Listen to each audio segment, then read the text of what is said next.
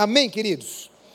Eu queria que você abrisse a palavra do Senhor no livro de Neemias, o primeiro capítulo.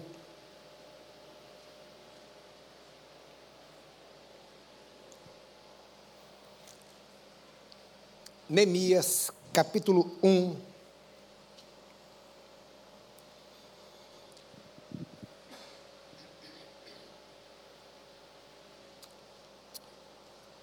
Neemias capítulo 1, versículo 1 diz assim: Palavras de Neemias, filho de Acadias, no mês de Quisleu, no vigésimo ano, quando eu estava na cidadela de Susa, veio Anani, um de meus irmãos, com alguns homens de Judá. Então lhes perguntei a respeito dos judeus que escaparam e que sobreviveram ao exílio e a respeito de Jerusalém. E eles me responderam: os, rest, os restantes, os que sobreviveram ao exílio e se encontram lá na província, estão em grande miséria e humilhação. As muralhas de Jerusalém continuam em ruínas e os seus portões foram destruídos pelo fogo. Queridos, ah, este mês nós estamos é, aprendendo através das Escrituras Sagradas a respeito desta temática de que nós somos cooperadores com a obra de Deus. Eu e você somos cooperadores. E a base daquilo que nós estamos estudando é o livro de Neemias. A Neemias está num período, num contexto da reconstrução da nação de Israel. Você sabe, você já ouviu muitas mensagens, muitos pregadores falando a respeito dos 70 anos de exílio, não é? Então a nação de Israel foi levada em exílio, o chamado cativeiro babilônico. Mas impérios surgem, impérios caem, e o império da Babilônia cai e surge um novo império, o império chamado Medo-Persa. Este império tinha um sistema diferente, então este império ele permitia com que aqueles que estavam sob o seu jugo vivessem nas suas próprias terras. Então eles permitiram a volta, eles permitiam a volta dos povos para as suas terras. Inclusive eles permitiam que eles ah, ah, tivessem liberdade religiosa. Era um sistema diferente ah, do Império Babilônico. Então a, a partir desses, desses reis, nós temos, por exemplo, o rei Ciro. A palavra trata de Ciro com uma certa benevolência. A palavra trata Ciro como, é, mesmo não sendo um rei de Israel, mesmo não sendo um homem de Deus, né? a, Bíblia mostra Deus usando a vida dele, um ímpio. E então nós temos o retorno do exílio babilônico. Ah, muitos estudiosos, eles falam a respeito de Esdras, Neemias, que vem, quem veio primeiro, se é, Esdras veio primeiro que Neemias, e veio primeiro que Esdras. Alguns dizem que eles talvez pudessem até ter sido contemporâneos, mas esses dois livros, inclusive, eles eram ah, juntos, eles só foram separados a partir da primeira tradução para o latim, a, a, a, a Vulgata Latina, então aí houve a separação desses, desses dois livros, mas era um livro só. Mas Esdras e Neemias trata da reconstrução de um povo. E qual era este, este quadro de Neemias? É, qual era o contexto? O contexto de Neemias era um tempo desafiador. A reconstrução, veja bem, a reconstrução de um povo que ficou 70 anos no exílio, este povo começa a voltar para a sua terra e eles não conseguem reconstruir. Veja, Neemias está num período histórico, depois de 120 anos que foram levados ao cativeiro babilônico. Então, nós, nós não estamos falando aqui de, é, é, é de um período pós anos 70 de exílio. Não. Ou seja, há mais de 30 anos o Império Babilônico já havia caído. Eles haviam voltado para sua terra. E o relato que os irmãos de Neemias trazem a ele, irmãos de sangue inclusive, trazem é: aqueles que estão na província estão em grande miséria. Nessa tradução falamos humilhação, numa outra versão diz desprezo. O cenário de Neemias era extremamente desafiador. Em muitas reuniões com o pastor Jonas, quantas e quantas vezes eu, eu, nós ouvimos ele dizer assim: Olha, eu estou dando graças a Deus que eu estou passando o bastão para vocês, porque os tempos são muito difíceis. Olha, ele diz assim: Eu não queria estar na pele de vocês.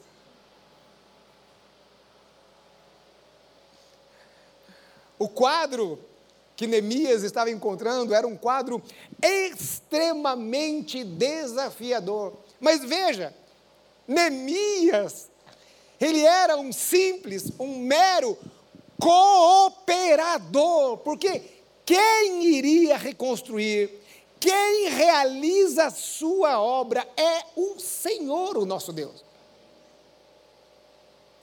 Neemias seria um instrumento usado por Deus. Assim como nós somos meros instrumentos usados por Deus ao longo dos séculos, ao longo da história, Deus foi usando pessoas, mas o Senhor, Ele foi realizando a sua obra ao longo dos séculos. Ele cria o homem, ali a queda do homem. Então depois Deus levanta os, os patriarcas, Abraão, Isaac Jacó. Deus trabalha através da vida desses patriarcas. Depois então Deus levanta a nação de Israel. E Deus trabalha na nação de Israel. Depois Deus envia o Messias. Na plenitude dos tempos é enviado o Messias. E o Senhor então vai, ele vai cumprindo os seus planos na terra. Porque a obra é Ele que, quem realiza. Ele envia Jesus e, e, Jesus volta aos céus, ele deixa o Espírito Santo e agora ele deixa o Espírito Santo e a tarefa para a igreja para que o reino de Deus seja estabelecido na terra. Nós somos usados, nós somos instrumentos, mas quem faz a obra é o Senhor. Nós somos cooperadores com a obra de Deus. Irmãos, quando nós estudamos Neemias, olha, quinta-feira eu estava ali lendo, estudando, lendo comentários, Eu li comentários de três ou quatro comentários bíblicos ali de, é, de livros de autores diferentes. Irmãos do céu! Tanta coisa vinha à mente, tanta coisa, que eu fiquei assim, meu Deus, eu preciso parar, porque, é, né? Senão você é aquele pregador, né, que pega no rabo do boi e vai para tudo quanto é lado, né, porque é uma lição aqui, outra lição, e outra lição, e outra lição, e outra lição, de tanta riqueza que, que emana do livro. A Bíblia é assim, a Bíblia ela é fantástica.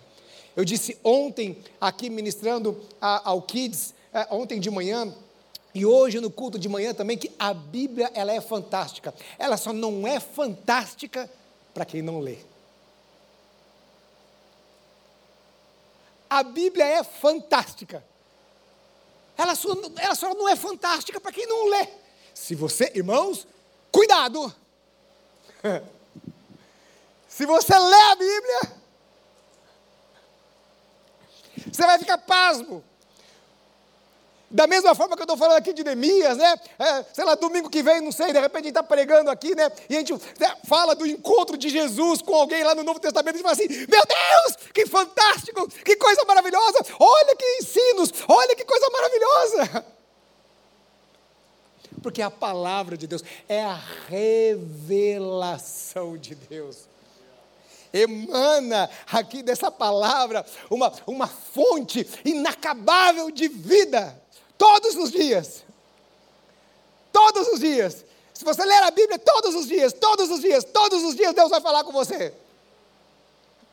Todo minuto Deus vai falar com você. Você fica o dia inteiro lendo a Bíblia, o dia inteiro Deus vai falar com você. Porque o nosso Deus é uma fonte inesgotável. Então, aprendendo a respeito de Neemias, era necessário que Neemias fosse corajoso, era necessário que Neemias fosse uma pessoa resistente para fazer tudo aquilo que ele precisava fazer. Então vamos pensar um pouquinho. E eu estava pensando um pouquinho a respeito da coragem de Neemias. Da onde vinha a coragem deste homem chamado Neemias. E a coragem de Neemias não vinha simplesmente de uma coragem, de assim, aquela coragem assim, não, eu posso, não, quer saber de uma coisa? É, é, é, é eu tenho certeza que eu sou capaz, eu vou lá e eu vou resolver esse negócio aqui. Não, a coragem para fazer o que precisava ser feito de Neemias vinha de uma confiança de que Deus estava com ele. A coragem de Neemias vinha de uma confiança de que Deus estava com ele. Não adianta ter coragem para uma empreitada de que Deus não está com você. Não adianta.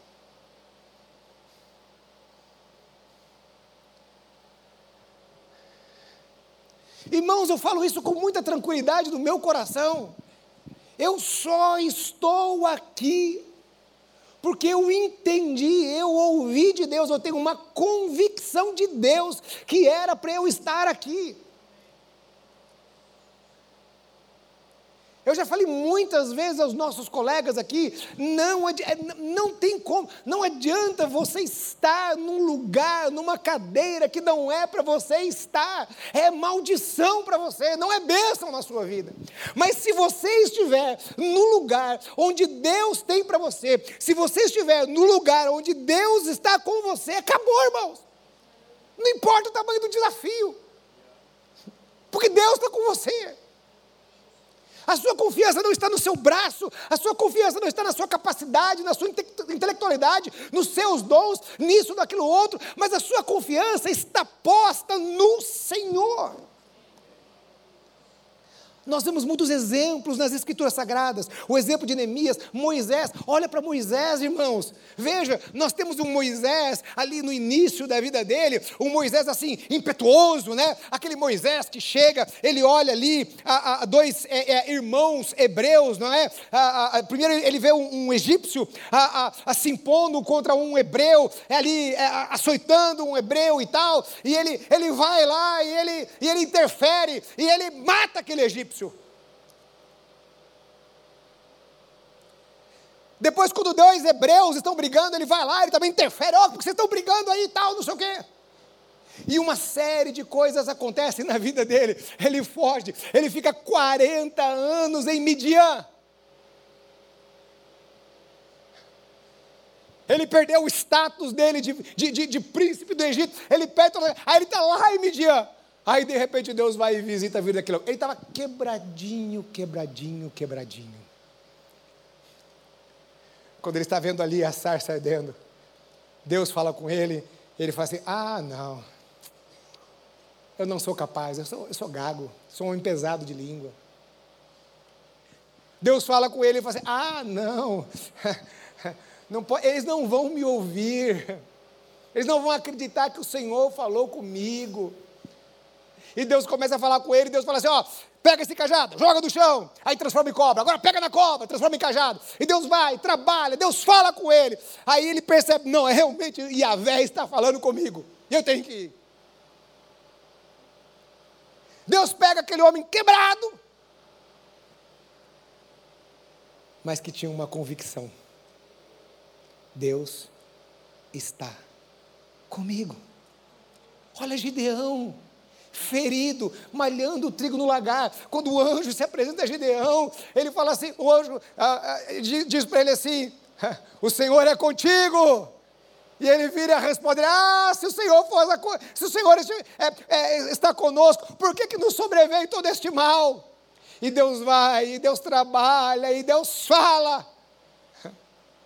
Então aquele homem se levanta e vai fazer aquilo que ele tinha que fazer, porque Deus estava com ele. No capítulo 2, no versículo 12, nós vemos Neemias dizendo assim: né, a, a, a, ele, ele diz o seguinte: Não declarei a ninguém o que Deus havia posto no meu coração para eu fazer em Jerusalém. Deus havia colocado algo no coração de Neemias.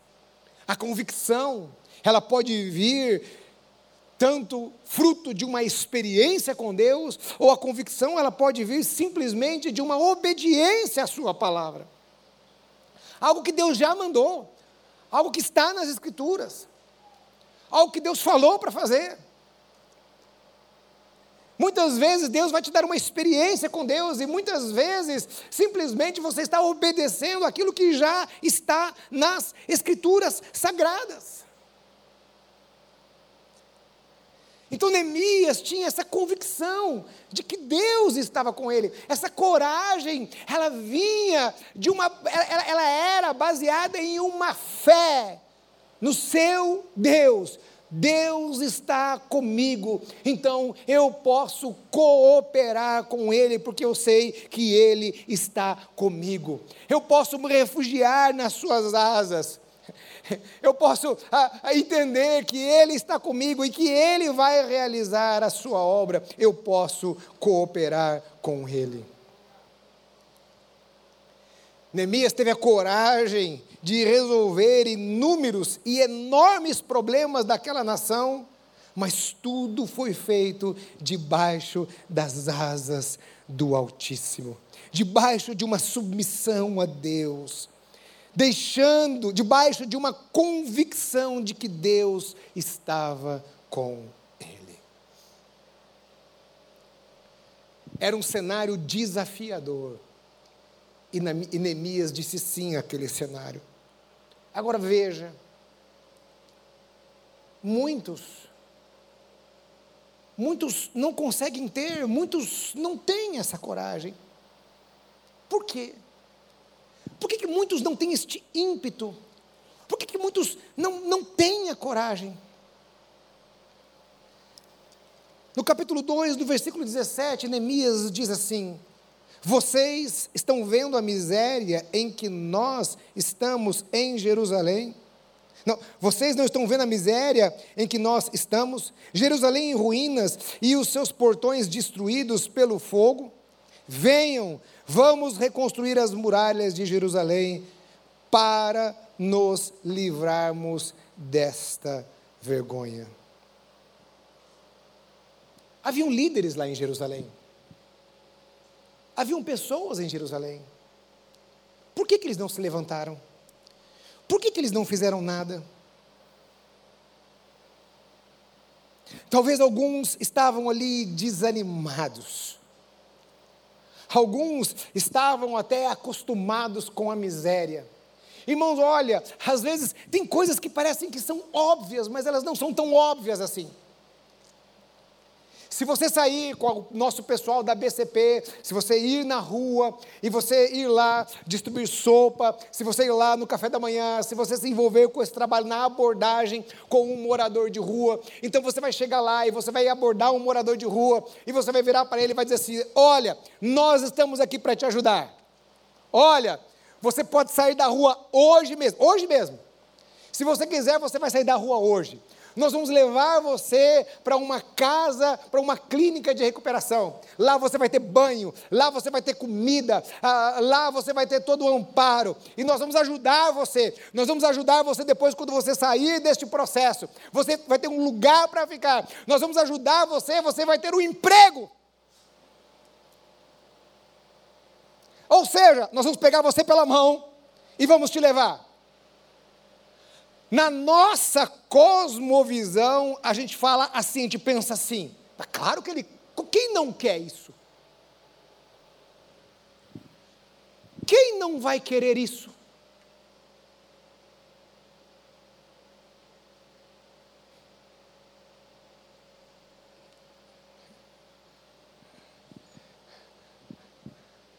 Mas alguns, a miséria é tamanha que ele não tem forças nem para querer sair da miséria.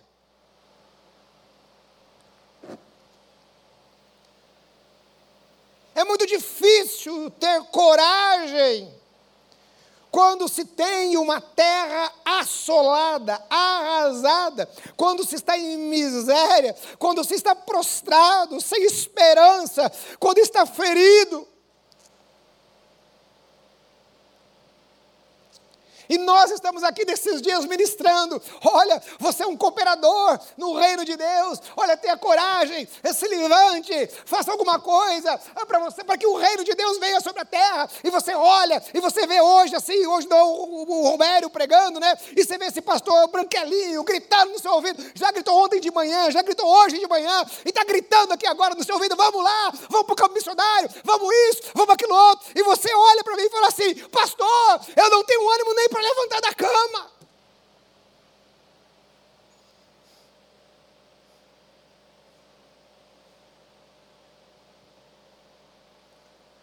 Você está falando para ir para um campo de refugiados? Eu não tenho ânimo nem para levantar da minha cama. Você está falando para eu ir lá fora e ser um cooperador, ser um instrumento de Deus, para que o Evangelho seja pregado e vidas sejam restauradas. Eu não consigo sair da minha cama.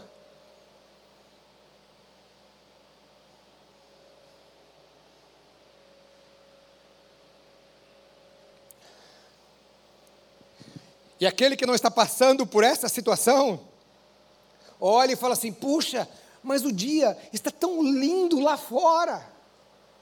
Como que essa pessoa pode não querer viver?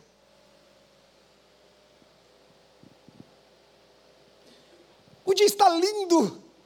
Vamos para um parque. Vamos fazer um churrasco hoje, aleluia, glória a Deus.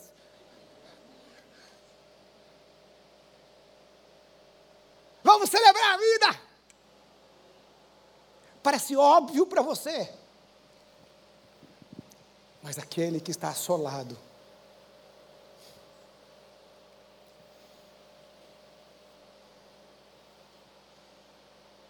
Quantos estavam assim? Eles não tinham a coragem, porque eles não criam que eles poderiam se reerguer. E eles não criam nem que Deus poderia reerguer eles.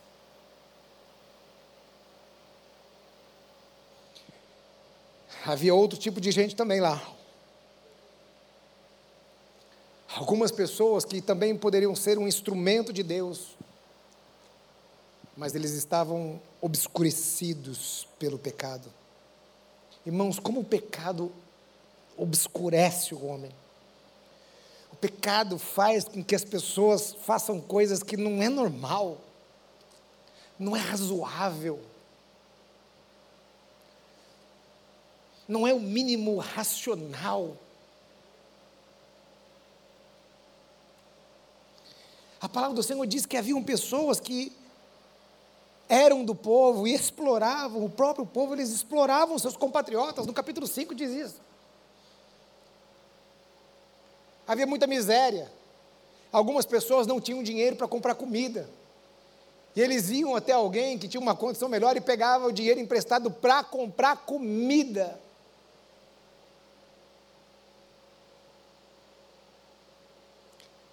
Eles iam pegar dinheiro emprestado para pagar imposto. E aqueles compatriotas cobravam esses valores. E a palavra do Senhor diz que algumas pessoas estavam perdendo as suas propriedades. A palavra do Senhor diz que alguns estavam perdendo os seus próprios filhos, porque se você não pagava a sua dívida naquela época, os seus filhos poderiam ser levados como escravos. E o texto diz que filhos estavam sendo feitos escravos, e aqueles irmãos conterrâneos estavam explorando o próprio povo.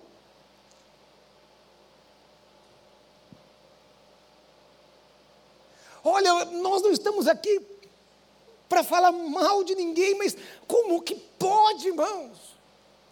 Alguém que se diz ministro, que se diz pastor, manipular o povo nos princípios de dízimos e ofertas, para enriquecer, para trazer dinheiro no bolso. Estão enganando o povo, manipulando religiosamente as pessoas para enriquecer. Nós temos um absurdo de pessoas aí nas redes, e isso é verdade. Estão pedindo pix para orar por alguém. Olha, manda um pix aqui que eu vou orar por você. Olha o absurdo. Manda um pix aqui que eu vou trazer uma revelação de Deus. Não é possível. Deve estar trazendo a revelação do inferno.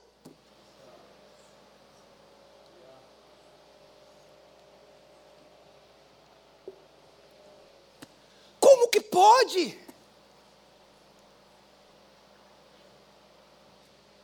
Era gente que era para estar no púlpito pregando o evangelho da graça de Deus, pregando para que vidas sejam restauradas, pregando para que vidas sejam levantadas, pregando para que vidas saiam lá do inferno e da miséria. A miséria espiritual que leva a outras misérias. Como que pode?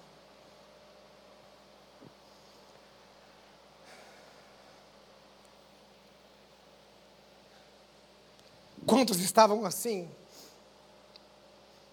A miséria era tamanha. Alguns não tinham coragem, não tinham forças para se levantar. E outros estavam obscurecidos pelo pecado. E é assim que acontece na vida das pessoas. E é assim que pode acontecer na vida das pessoas. Quantos estão numa miséria e não conseguem se levantar?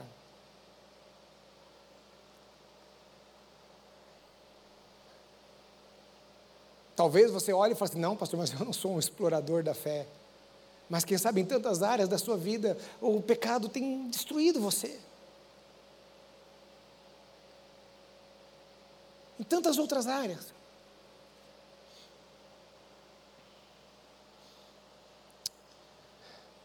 Veja que o cenário que Neemias estava encontrando era desafiador. Mas a perseverança daquele homem produziu frutos.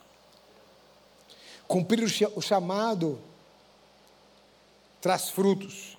Agora eu quero dizer algo a você. Eu estou falando muito desse cenário desafiador. E talvez você diga assim: ah, pastor, então, né, se eu for lá né, realizar a obra de Deus, pastor, eu vou realizar a obra de Deus, eu, eu, vou abrir uma célula na minha casa e vou ali cuidar de pessoas, vou evangelizar isso, aquilo, outro, eu, eu vou ah, ah, dar aula na, na EBM, eu vou estar aqui servindo ao Senhor e tal, e eu tenho certeza então que Deus vai resolver todos os meus problemas.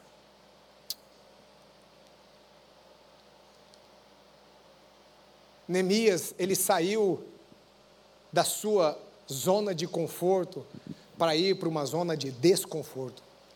Neemias saiu de uma zona de conforto para ir para uma zona de conflito. E quero dizer que quem fica na zona de conforto não cresce. Zona de conforto não traz crescimento. Zona de conforto não produz frutos.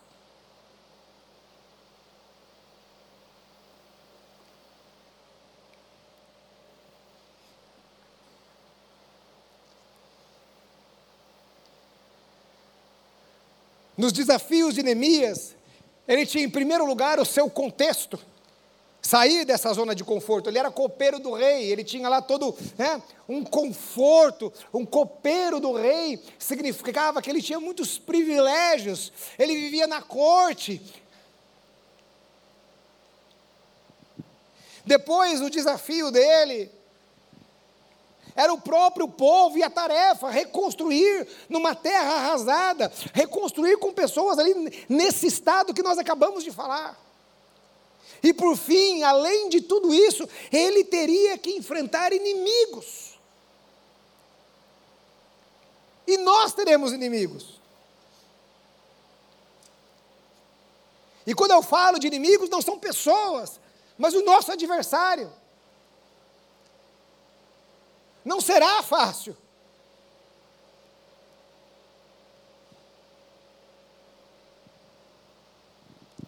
Veja, irmãos, como tudo conspirava para a desistência daquele projeto. E Neemias persistiu.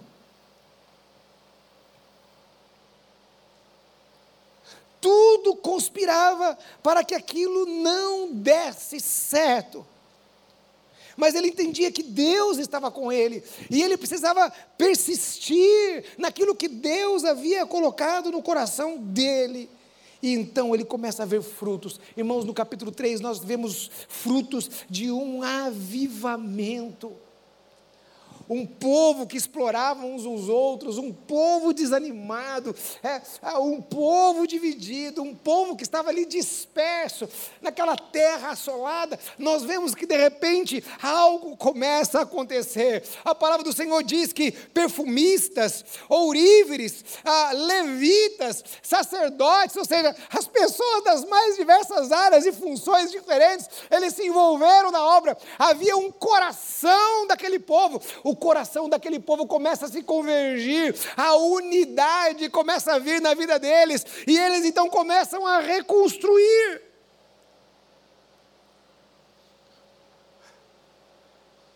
Um avivamento começa a ser derramado ali naquele lugar. Um lugar que antes era um deserto, agora você começa a ver vida. Um lugar sem sonhos e esperança, agora passa a se ter sonho e esperança um lugar que, quem sabe, onde as pessoas estavam apenas vegetando. Agora eles conseguem enxergar vida.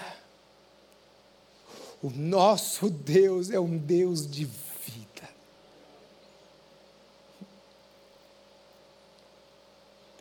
E o nosso Deus nos escolheu para levarmos vida às pessoas. E eu quero ir para a conclusão dizendo que Deus, Ele só precisa de um sim. Irmãos, o povo só precisava de um líder para conduzi-los. Nessa história da exploração aqui é tão interessante porque eles estavam ali acostumados naquele sistema e eles estavam ali, aquele sistema estava se perpetuando de geração em geração. E de repente vem alguém orientado por Deus e essa pessoa vem e fala: olha, isso não está certo. Essa pessoa vem e dá uma direção e muda.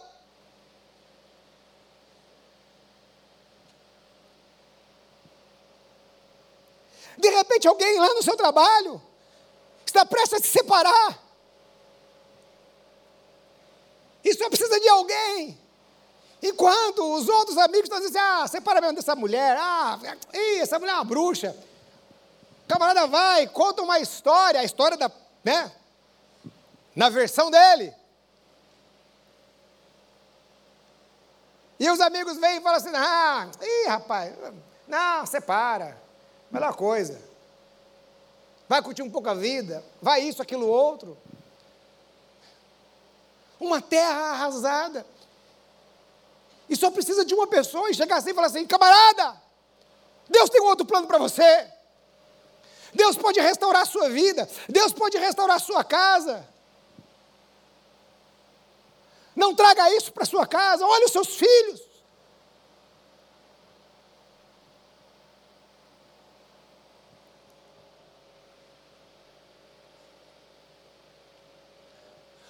Aqui na igreja, nós estudamos muito sobre liderança, porque você pode olhar e falar assim, pastor, eu não sou líder. Nós estudamos muito sobre liderança. Nós temos o summit aqui maravilhoso, faça. Nós precisamos nos capacitar. Aquilo que está às nossas mãos devemos fazer. Mas deixa eu dizer algo a você. Deus não está atrás de líderes.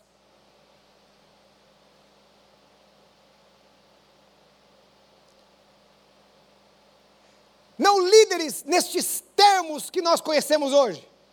A não ser que você pense assim, se liderar é simplesmente influenciar, aí você pode fazer uma analogia. Deus não está atrás de líderes. Deus está atrás de pessoas dispostas a dizer sim. Deus está atrás de cooperadores. Deus está atrás de pessoas que estão dizendo sim lá ao chamado de Isaías, que Deus faz a seguinte pergunta: a quem enviarei? Quem há de ir por nós?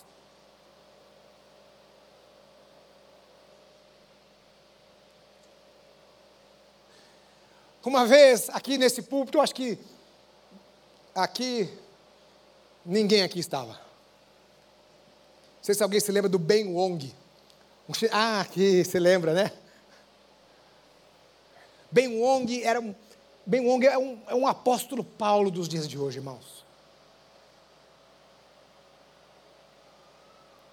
Um missionário que vive em países perseguidos. Sabe, sabe aquela pessoa assim que ele, ele ele, a vida dele é de Deus. Se ele morrer, ele morreu, não tem problema. Eu vi esse homem ministrando aqui nesse púlpito. E ele disse o seguinte: olha, às vezes eu ia nos congressos, e aí falava de líder, de líder, de líder, né? E ele, ele, fala, ele conta o seguinte: eu saía pior do que eu entrei, porque olhava para mim e falava assim: eu não sou líder, então não vou fazer nada.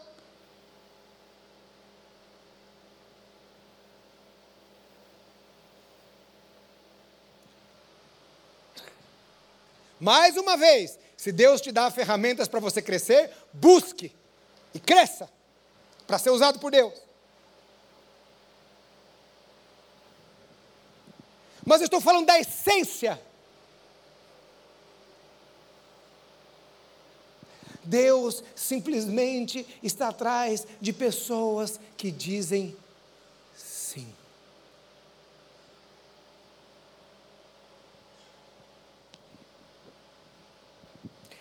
E este chamado de Deus é para todos nós aqui. Esse chamado de Deus é para o pessoal que está no louvor. Ah, não, pastor, o meu chamado é tocar. Aí os diáconos viram e falam assim: não, pastor, o meu chamado é aqui atender as pessoas aqui.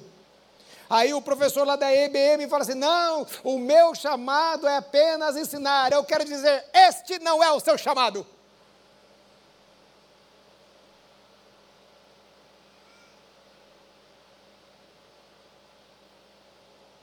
O nosso chamado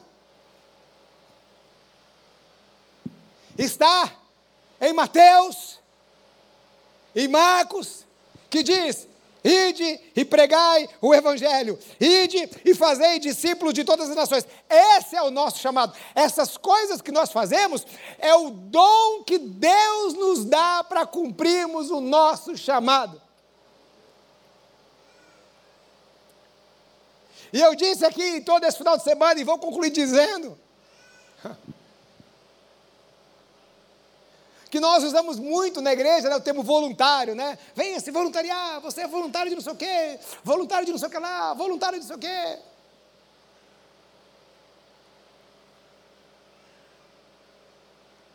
E não há problema nenhum com o termo voluntário, não vou demonizar aqui o termo voluntário, né? Não, sem crise. Mas você não é voluntário de nada, não. Voluntário faz o que ele quer, na hora que ele quer, do jeito que ele quer. A Bíblia nos chama de servos. Deus não quer voluntário, Deus quer servos. Eu não posso chegar para a ordenança de Deus e falar assim: ah, não, eu vou fazer do jeito que eu quiser, na hora que eu quiser, quando eu quiser. Eu posso dizer isso para Deus. Será que eu posso dizer para Deus isso?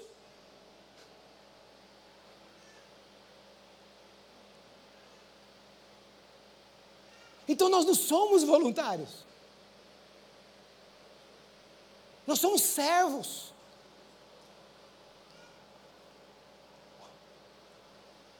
Nós somos servos de um Deus que deu um chamado a nós. E todos nós somos participantes deste chamado. Feche os teus olhos onde você está. Eu queria te pedir, fique em pé nessa hora. Em nome de Jesus. Nós vamos orar ao Senhor. Feche os teus olhos.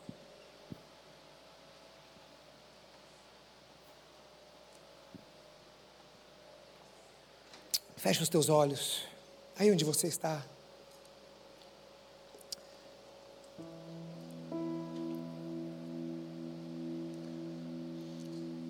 Coloque o seu coração na presença do Senhor nessa hora.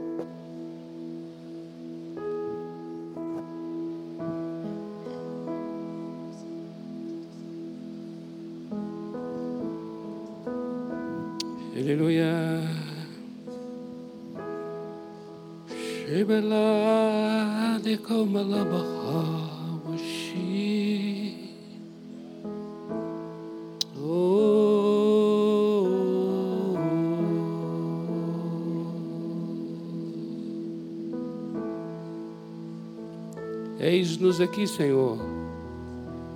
Envia-nos a nós. Eis-me aqui, Senhor, envia-me a mim. Eu digo sim, Senhor. Sim, Senhor.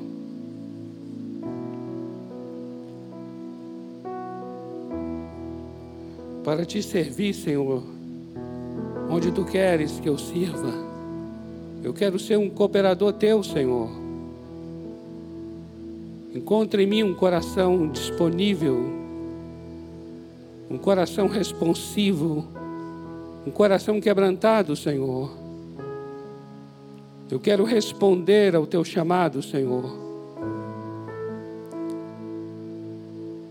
Eu quero ser um servo, um canal da tua graça, Senhor, onde quer que o Senhor tenha me colocado. Em minha casa, Senhor, eu quero ser um cooperador teu. Em meu trabalho, eu quero ser um cooperador teu. Por onde for, Senhor, eu quero cooperar contigo, sabendo que o Senhor é quem opera tudo. O Senhor é quem opera tudo. É o Senhor que opera tudo. Eis-me aqui nessa noite, Senhor, como um canal do teu poder um canal para a manifestação da tua glória, da tua graça, da tua unção. Eis aqui as minhas mãos, Senhor, como um canal de poder. Eu quero impor minhas mãos sobre os enfermos, e eu sei que virá poder do teu espírito para curá-los. Eu quero impor minha mão sobre as pessoas, e sei que virá poder para libertá-los. Eis aqui a minha língua, para que venha a tua palavra. Dei-me a tua palavra, eu te dou a língua e tu me dás a palavra. Eu abrirei minha boca e tu a encherás. Se o Senhor precisava de uma boca, eis aqui a minha boca, Senhor. Enche a minha boca das suas palavras. Eu quero que a, a tua voz tenha o timbre meu.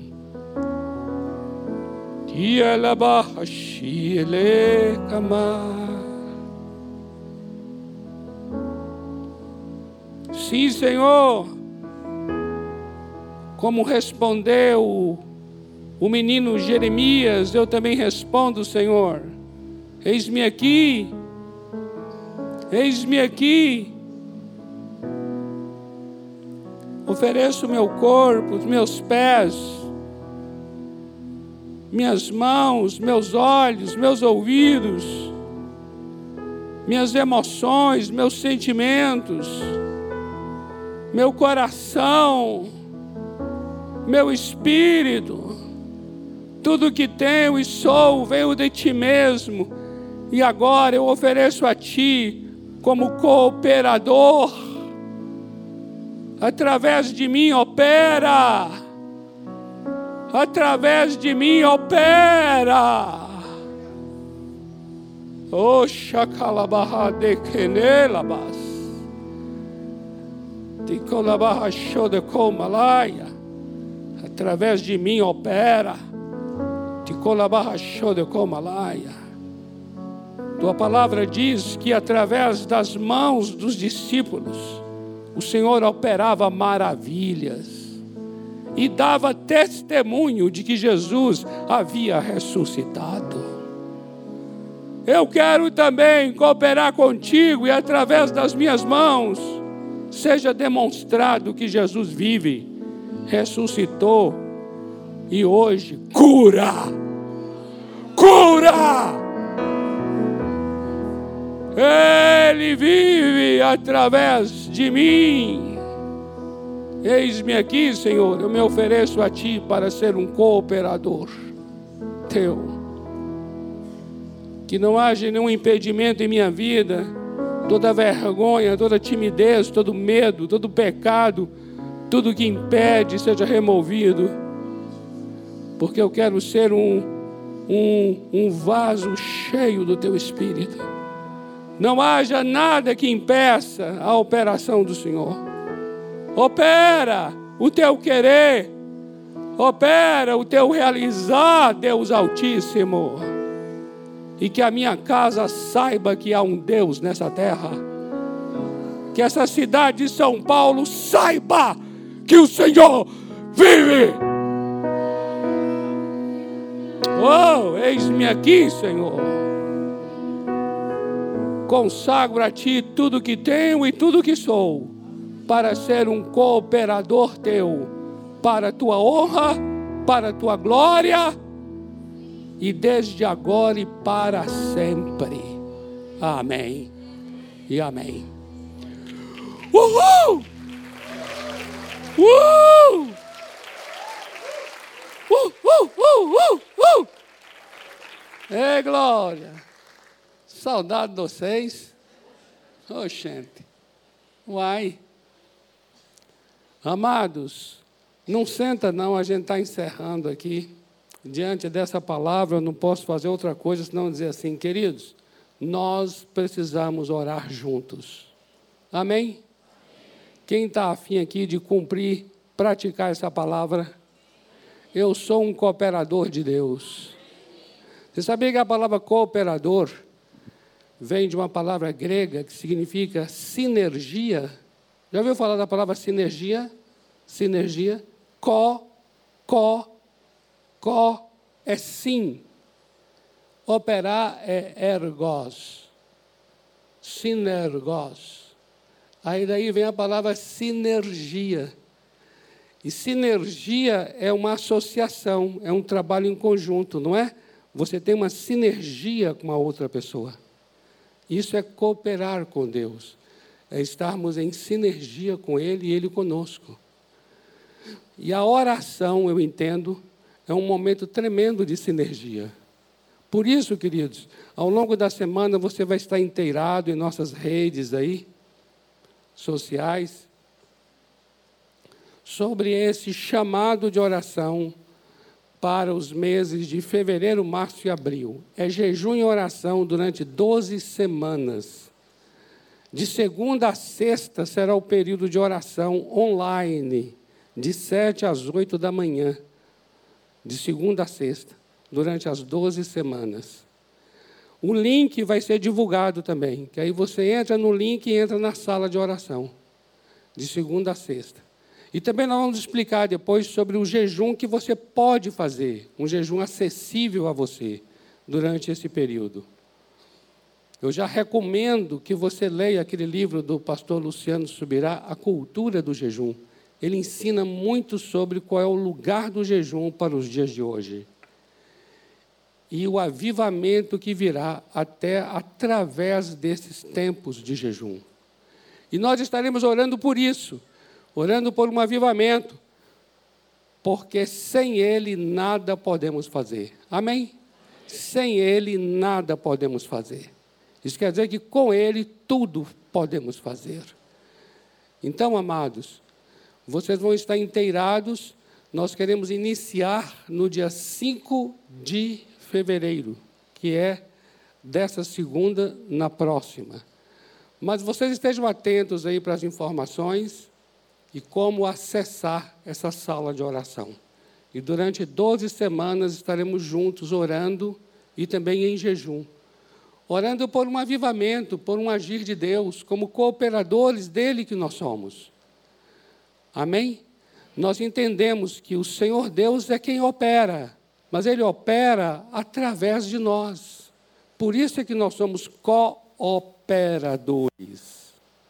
Existe uma ação divina, mas uma ação divina que exige uma participação humana. Nós temos que entender qual é o nosso lugar nesse trabalho sinergético, né? nessa sinergia com o nosso Deus. E louvado seja Ele, porque Ele nos dá esse privilégio de, apesar dele ser todo-poderoso e fazer sem nós tudo o que Ele quer, no entanto, escolheu fazer conosco e através de nós. E nós vamos estar juntos com Ele fazendo. Isso é lindo. Saber que o agir do Senhor passa pela responsabilidade humana. O agir do Senhor passa pela decisão humana também. E pelo seu coração dá lugar a Ele. Amém?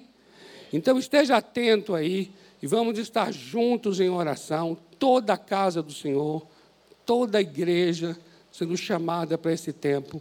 Não, e, creio, creio que o, o desperta, nós estaremos com esse tema maravilhoso sobre sermos cheios de Deus, que é um, um, um final de semana, né? envolve sábado a terça-feira mas depois nós prosseguiremos através desses tempos de oração, às manhãs de segunda a sexta, tá bom? Então, o Senhor te abençoe, o Senhor te guarde, o Senhor faça resplandecer o rosto dele sobre você, tenha misericórdia de você e te dê shalom. Até semana que vem, domingo, se Deus quiser, quando estaremos iniciando iniciando propriamente dito o nosso tema do ano, que significa que é chamados para permanecer.